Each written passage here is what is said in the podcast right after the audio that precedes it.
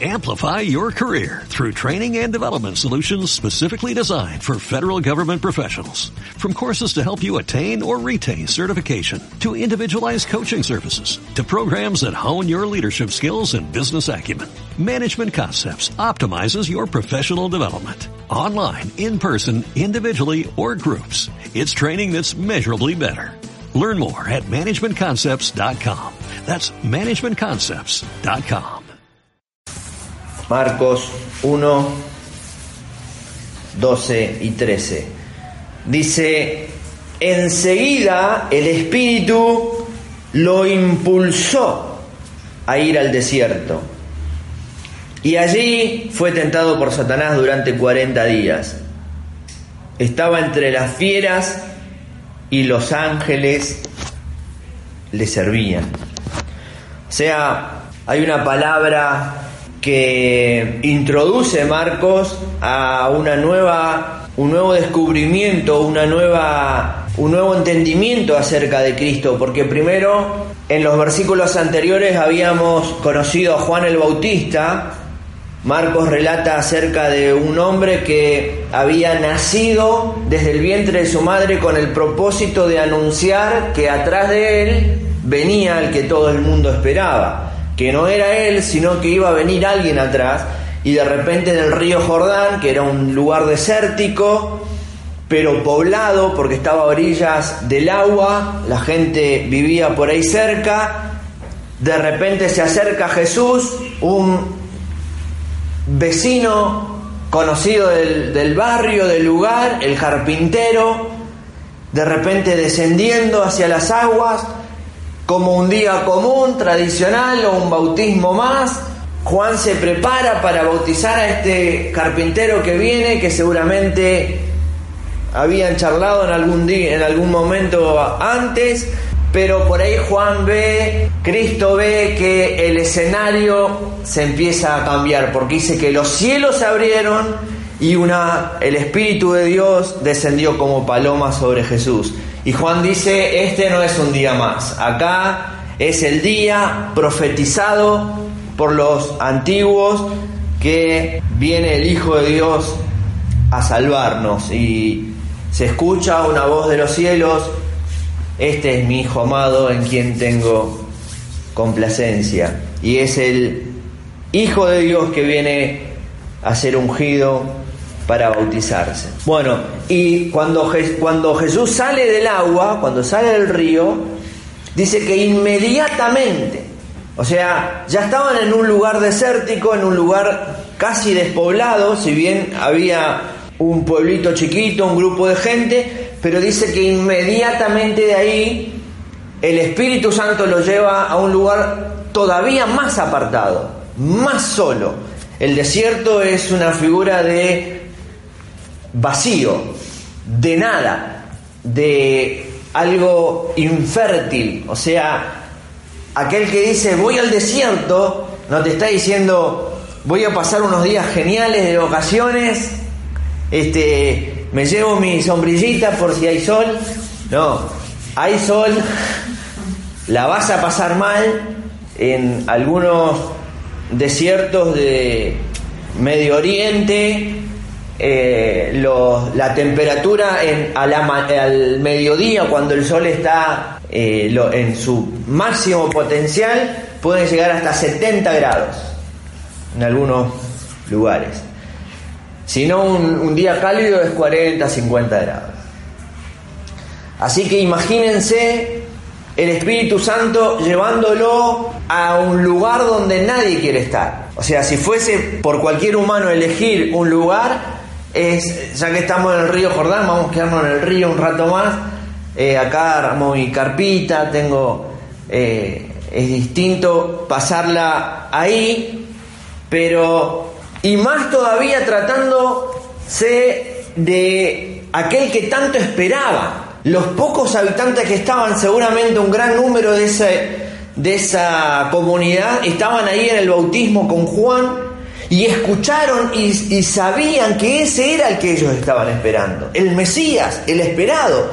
Trasladar esa situación a hoy, que venga el Mesías, el Dios encarnado en Cristo, siendo bautizado a nuestros ojos, termina el bautismo, lo primero que haríamos, vamos a un almuerzo a, a Puerto Madero, se merece porque es el Señor, vamos a pagar el lugar más caro o vamos a Capital al menos, en algún lugar este, lo más recomendable posible, que el Señor se sienta bien, hagamos fiesta y capaz que estamos toda la tarde ahí festejando que vino el Señor o, y después, ¿y qué hacemos con el Señor? Y, y bueno, eh, ¿cuánto sale una noche en el Hilton o en el Sheraton o en un hotel cinco estrellas, ¿no?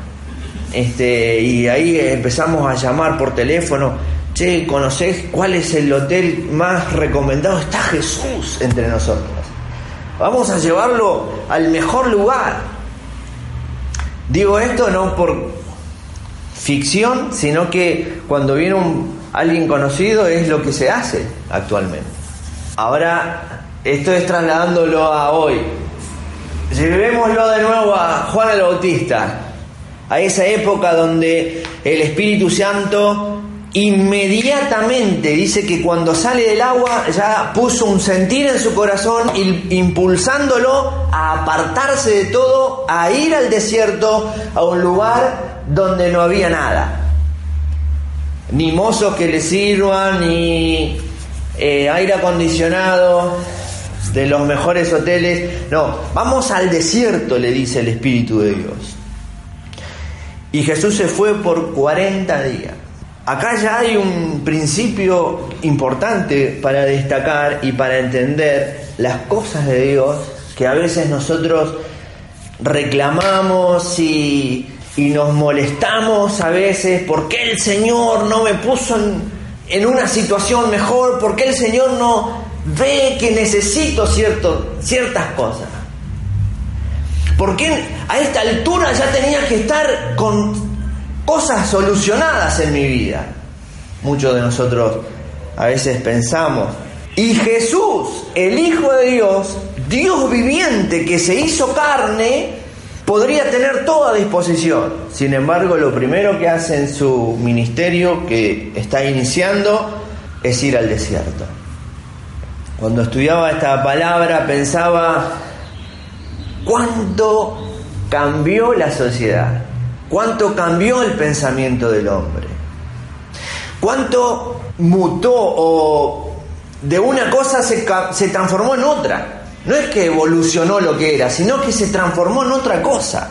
¿Por qué nosotros pensamos que si el Espíritu de Dios está sobre nosotros y hay unción en nuestras vidas y tenemos algo para dar, ¿por qué cierta gente entiende de que ahora, porque es importante para la iglesia de Cristo, hay que darle los mejores lugares? Hay que invertir mucho dinero en esa persona, dándole y pagándole mucha plata. En nuestra congregación pequeña Todavía no tenemos esa experiencia de tener grandes invitados y famosos y gente de otros países, pero hay los que la tienen y hacer un evento importante en sus iglesias no cuesta poca plata. Invierten mucho dinero. ¿Por qué? Porque viene fulano de tal. ¿Y qué tiene fulano de tal? No, es el ungido. Volvamos al tiempo de Jesús. El ungido, y no porque lo dice alguien, el cielo se abrió para decirlo. Dios mismo con su voz dice, ese es mi hijo amado. Como para que les quede clarito, ¿no? No mandó un WhatsApp, no mandó un mail, nada. Dijo Dios con su voz, es el que está ahí bajando el Jordán, es mi hijo amado. La unción está sobre él. Todo, wow, este es Dios, este es el que nos va a salvar, sí, este es, bueno, al desierto, a la nada. Tremendo, interesantísimo, ¿no? Porque ahí tendría que ir al centro de Jerusalén, seguido por las caravanas y, y los laureles y, y todo, platillos y bombos diciendo, este es Cristo Jesús, miren, se bautizó recién, yo lo vi, y vi la paloma que descendió sobre él y escuché una voz del cielo, este es Cristo, crean en él. a la peatonal de Jerusalén tendría que haber ido. Si existía. Pero no, se fue solo al desierto. Enseguida, el versículo 12, el Espíritu lo impulsó a ir al desierto. Esto nos enseña que tanto Cristo como a nosotros hoy, cuando recibimos al Señor, porque nosotros cuando estábamos en el mundo, teníamos una mente perversa, una mente pecaminosa y que buscaba hacer el mal, ahora el Espíritu de Dios vino a nosotros, nos eligió, nos abrió el entendimiento, podemos entender a Cristo, podemos eh, sentir su palabra, porque su palabra viene a través de la Biblia. Entonces cuando empezamos a entender de a poco, y esto va a ir, nos va a hacer madurar un poco más, cada día un poco más, pero cuando el Señor nos transforma de la vieja naturaleza y nos resucita en Él y podemos decir que creemos en Cristo y que nuestra fe está en Él, el Espíritu Santo toma control de nuestras vidas. El Espíritu Santo es el que ahora nos guía para dónde ir. Cuando Jesús se va al desierto, está demostrando a los pocos que estaban ahí que él a partir de ahora su humanidad, porque él era 100% Dios, 100% hombre, nacido de la Virgen María, como entendemos que no fue un nacimiento normal de sangre, como lo dice la Biblia, sino que por el Espíritu Santo, entonces él nace con carne y hueso como un hombre común, con la naturaleza humana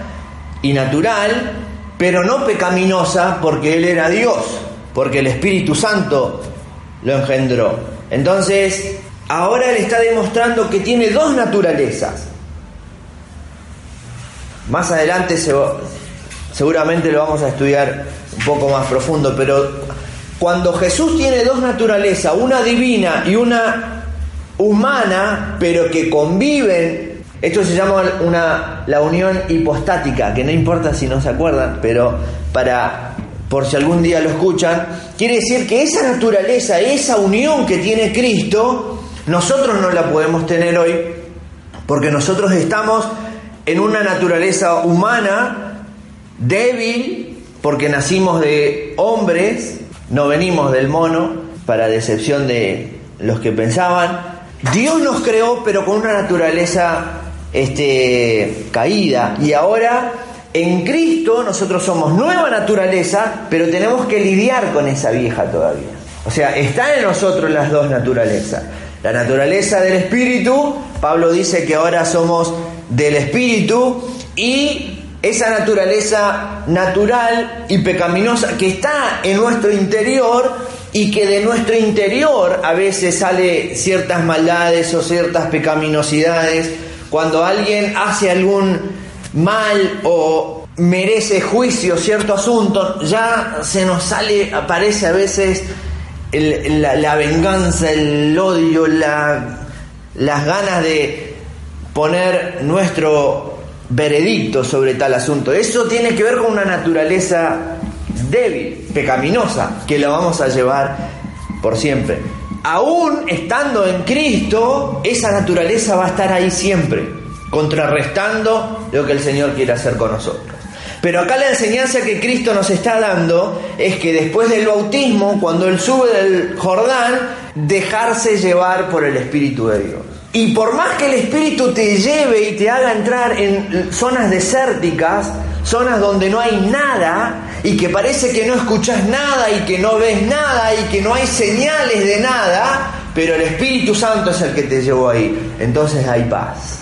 Entonces estás tranquilo, entonces estás seguro, podés adorar a Dios, podés gritarle a los cuatro vientos que lo seguís amando, aunque no haya gente y estás solo pareciera ser en el universo, pero sabes que estás guiado por el Espíritu Santo.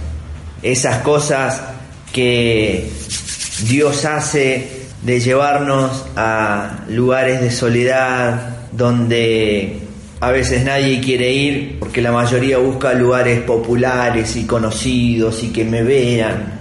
El versículo 13 dice, y allí fue tentado por Satanás durante 40 días. El tema de la tentación, Cristo fue al desierto con un propósito. El Espíritu Santo lo impulsó, lo llevó a un lugar vacío, donde no hay nada, donde no hay nadie, un lugar que la mayoría no quisiera estar ahí para algo. ¿Para qué lo llevó? Para ser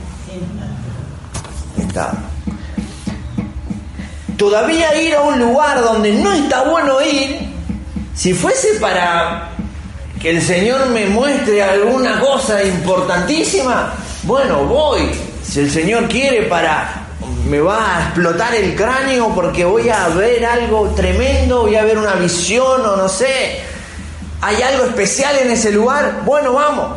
Pero no, dice que fue para ser tentado. Ese fue el propósito de Jesús o del Espíritu de Dios, llevarlo a Cristo al desierto para ser tentado. Cuando dice que fue por 40 días, antes los judíos entendían por la historia de, muchos otros héroes de la fe y personajes grandes y referentes en Dios, como Moisés, que también estuvo 40 días en el monte recibiendo las instrucciones de lo que Dios le iba a dar. Estaba el profeta Eliseo también en ese mismo monte, dice Deuteronomio, que pasaron a solas con Dios. Varias figuras de los 40 días donde Dios trata con el hombre para eh, mostrarle cosas desde el interior. Pero ahora el asunto es que Jesús fue llevado 40 días al desierto, pero para ser tentado. Hay una diferencia en Mateo y en este, Marcos, porque Mateo dice que después de los 40 días fue tentado. Marcos dice que durante el proceso de los 40 días fue tentado. Sea que no es algo importante saber si fue antes, si fue después. Porque algunos hermanos dicen, bueno, voy a ayunar. Hay algunos que lo hacen hasta el día de hoy, 40 días, y después me preparo porque Satanás me va a tentar.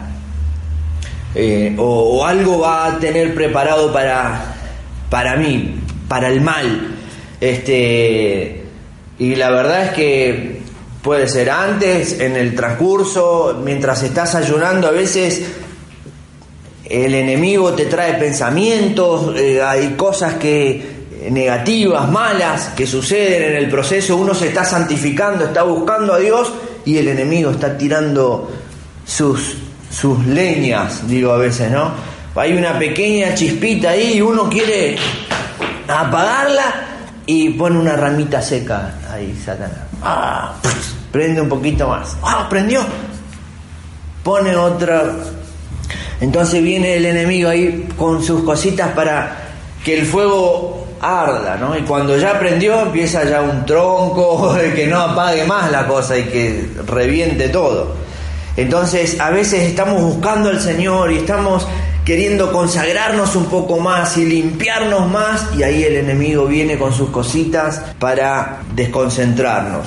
Ahora es interesante acá que la tentación hay que entender que hay dos formas de, ver la tentación. Una es en forma positiva y en otra es en forma negativa. ¿Por qué en forma positiva? Porque dice que Abraham fue tentado y la palabra tentado también se traduce en la Biblia como probado.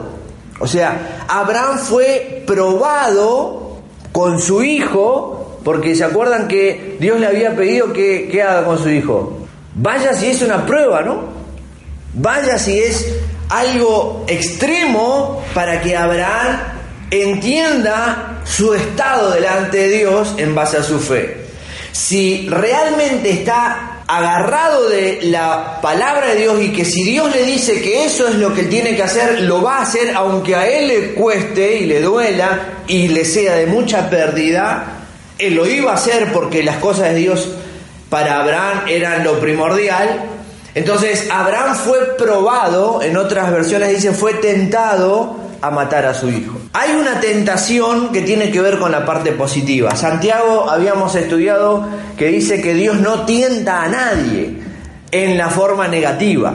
O sea, cuando el Espíritu de Dios lo lleva a Jesús al desierto para ser tentado, era para que sea provocado por Satanás. Satanás cuando Jesús entra al desierto, no lo ve como nosotros veríamos a Satanás o como Satanás nos ve a nosotros. Porque Satanás cuando nos viene a provocar a nosotros para tentación, nos viene a provocar sabiendo que somos débiles y que la naturaleza en nosotros está pecaminosa y que podemos ceder al pecado.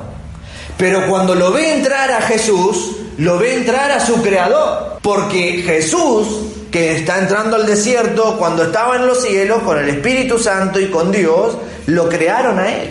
Antes de llamarse Satanás, era Lucifer, era la luz de los cielos.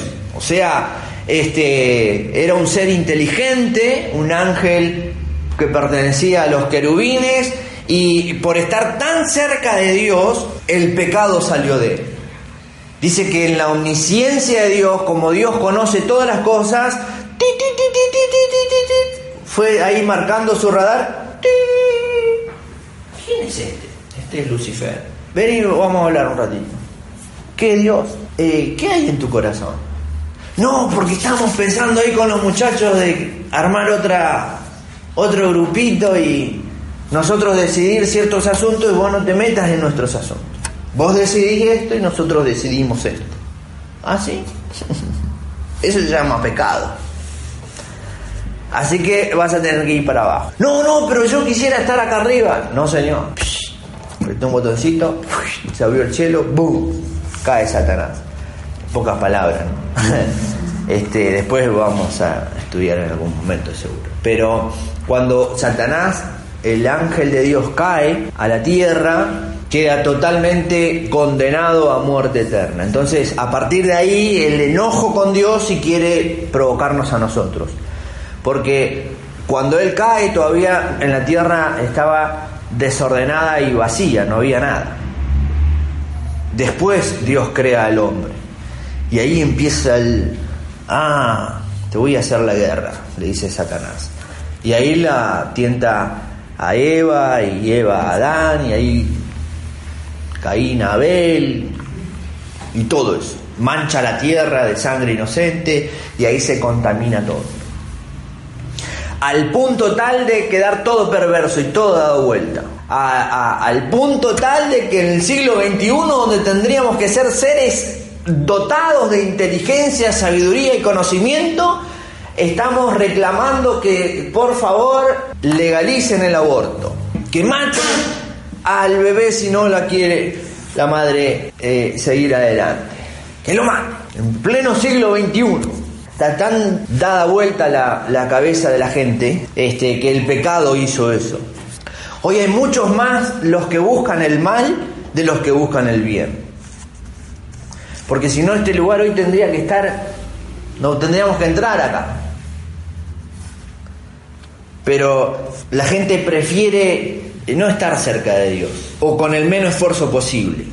Pero cuando la tentación es para una acción negativa, tiene que ver con algo pecaminoso. Entonces, Dios nunca nos va a tentar para que provocarnos al, al, pecado, al mal. ¿Por qué Dios no puede provocarnos al mal? Porque el mal no está en Él. Entonces Él no nos puede ofrecer algo que Él no tiene. Dios no es malo, él es justo.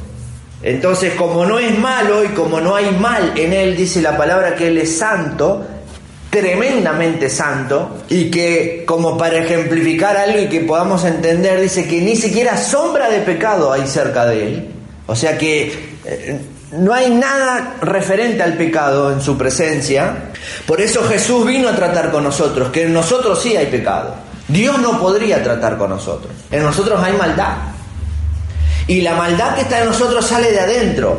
La que experimentó Jesús fue provocada de afuera, porque Satanás era la maldad encarnada en él y lo provocó a él.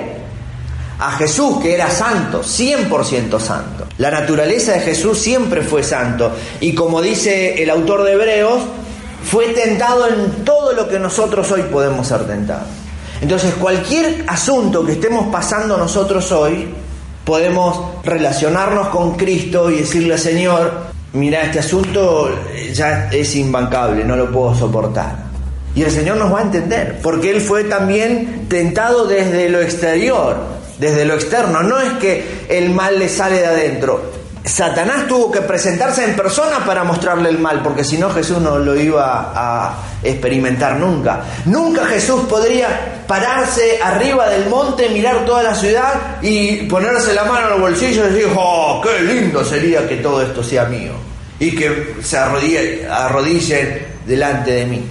Nunca le vendría eso eh, a la mente de Jesús. Primero porque era el creador de todas las cosas. Porque todo le pertenecía, aunque la gente no lo aceptara, todo era de Él. Pero viene de una manera externa, o sea, de afuera, Satanás, y le dice, si postraro me adoraras, todo esto va a ser tuyo. ¿este a qué está jugando? ¿Este qué me está diciendo? Si todo eso es mío. Hasta vos te crees. Si yo te hice a vos. Jesús le podría haber dicho eso, y era verdad. Y, el diablo sabía a quién le estaba hablando. Pero por su maldad quería ver si le hacía pisar el palito como a Eva. Cuando estudiemos Génesis vamos a ver cómo Satanás le hizo pisar el palito a Eva. Y es tan claro lo que le dice, pero cambia una palabra nada más. Le dice una media verdad. Y pareciera ser que es así real, pero una media verdad es mentira. No hay medias verdades. Y esa palabrita que jugó en contra ahí, Eva dijo, ah, es verdad. Y no era verdad. Entonces Satanás siempre nos va a tratar de provocar para que hagamos algo pecaminoso. Cuando Jesús nos prueba, es para que maduremos en la fe. Es para que nosotros sepamos cuál es mi relación que tengo con Él. Que yo esté seguro de lo que yo estoy profesando o confesando y de lo que está en mi corazón. Abraham fue llamado padre de multitudes y padre de la fe porque aceptó lo que Jesús, lo que Dios le había pedido.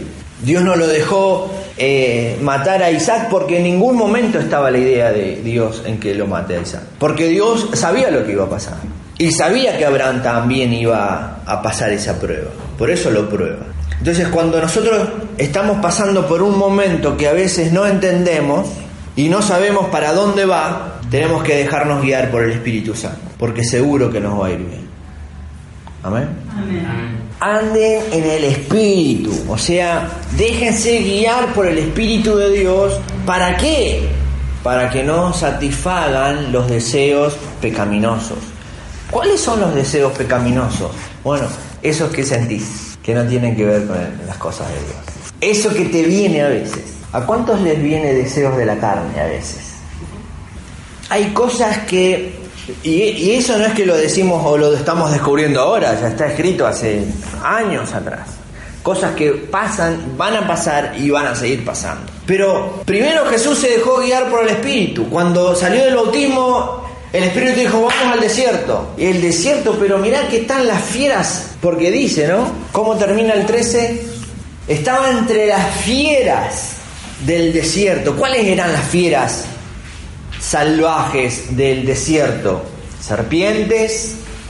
Hay un videíto que la otra vez vi de una, de una, no sé si lagartija o un lagarto, que va por una zona desértica y por ahí le sale una, viene una serpiente, cuando lo va, la, va a morder, mueve la cola, no se come, y se va corriendo y, y por ahí viene otra serpiente y salta arriba y le sale una manada de serpientes, pero era negra la arena, así de, culebras y no, sé qué clase de serpientes, pero todas atacando al lagarto y, lo envuelven, lo agarran y él no sé cómo zafa y pasa por arriba y sube unas piedras y las serpientes y algunas saltan y pelean, pero una cosa tremenda y se salva y se va. Y las serpientes se meten de nuevo a las rocas. Y queda el lugar vacío, nadie ve nada pero era peligrosamente eh, imposible de, entrar a ese lugar por la cantidad de serpientes que había. Bueno, Ahí estaba Jesús. Ahora, Marcos tiene que decir, porque desde su posición como hombre temeroso a las serpientes, porque en ese entonces también mordían y, mataban, y él conocía el, desierto, dice Jesús fue a meterse 40 días ahí, ¿cómo va a sobrevivir? Y no solo había eh, serpientes, sino que habían otras. Dice que en los tiempos, en los jueces relata que en el desierto oriental habían osos y leones. Ahora el mundo Disney nos hizo creer que el león es el rey de la selva. Y la selva es en el Amazonas. En Brasil no hay leones. No. Es eh, imposible entender al león como rey de la selva. Si en la selva no hay leones. El león está en, la, en el desierto, en África. Entonces, pero como dice Disney, este, entonces Jesús estaba, se estaba, el, Espíritu Santo lo estaba llevando a una zona extrema peligrosa. Pero hay un detalle que dice también, que los ángeles servían. Vamos a leer para terminar el Salmo, o leo yo el Salmo 91, el versículo 11 y 12 dice, porque Él ordenará a sus ángeles que te cuiden de todos tus caminos. Y después el 12 dice, con sus propias manos te levantará para que no tropieces con piedra alguna. O sea que Dios ordena a los ángeles que están en el cielo para que te cuiden. O sea, los ángeles de Dios nos están guardando, nos están cuidando. Imaginen a Dios en el desierto. Si a nosotros están a disposición los ángeles para guardarnos y cuidarnos, Jesús entrando al desierto a un lugar extremadamente peligroso, los ángeles estaban a disposición de él para guardarlo. Pero ahora hay otro punto a tener en cuenta también. Marcos lo veía como un peligro tremendo que entre Jesús ahí. Pero las fieras, los animales que estaban ahí, cuando lo vieron a Jesús, acá está el que nos hizo.